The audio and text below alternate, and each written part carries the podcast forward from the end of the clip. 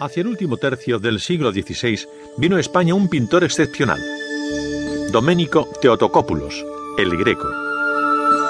Ya habían venido y seguirían viniendo, contratados en su mayoría por Felipe II, otros pintores como Cincinnato, Cambiaso, Zúcaro, Iltibaldi, etc., pero eran todos artistas de segunda fila, como ocurriría luego en el siglo XVII.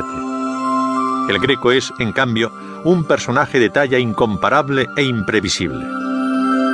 Se ha dicho muchas veces que a pesar de su ascendencia cretense, el greco tiene más de veneciano y de español porque fue en estos países donde realizó su tarea pictórica, su formación como pintor. Debemos reconocer, no obstante, en estas reivindicaciones un notorio afán de orgullo nacionalista. Del mismo modo, deberíamos decir que Picasso es francés, pues pasó la mayor parte de su vida en Francia y en contacto con los avanzados estilos franceses maduró su obra. Sin embargo, nos gusta pensar y decir que Picasso es español, como nos gusta proclamar que el greco también lo es en cierto modo, y para ello exprimimos los más jugosos razonamientos. Se dice que su estilo espiritual, seco y austero, sus colores casi surrealistas, su febril imaginación solo pueden haber brotado de la España hidalga, religiosa y mística del siglo XVI. Y se dicen muchas más cosas que aquí no vamos a repetir. Si nos atenemos a los hechos, solo podemos decir que el greco presenta manifiesta influencia de Miguel Ángel y del Tiziano, sobre todo, y que su nacionalidad es cretense, que es como decir italo-bizantina, pues Creta estuvo bajo el poder de Venecia y Bizancio varios siglos. Pero veamos con un poco de detalle la vida del genial artista.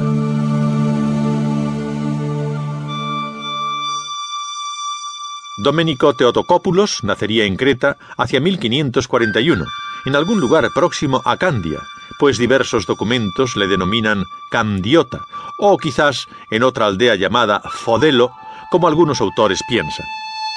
Vive sus primeros años, pues, en un ambiente cultural bizantino y oriental con grandes dosis de influencia veneciana.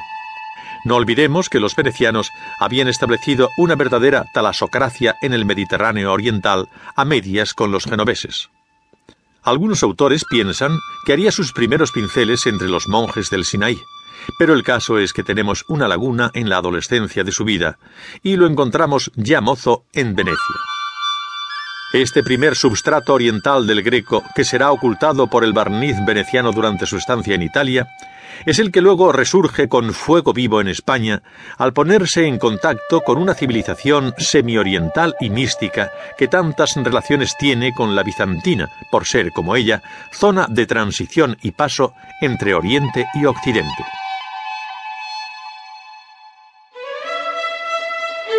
Sabemos que trabaja en Venecia durante algunos años, sobre todo en el séptimo decenio del siglo, hasta 1570. En el ínterin fue discípulo de Tiziano, según nos consta. Pero su estilo de estos primeros tiempos tiene más parecido con el de Tintoretto que con el de Tiziano. El colorido se asemeja, sin embargo, más al de este maestro. Otros autores prefieren relacionarlo con un artista de segunda fila llamado Marascalchi, pero no podemos asegurarlo.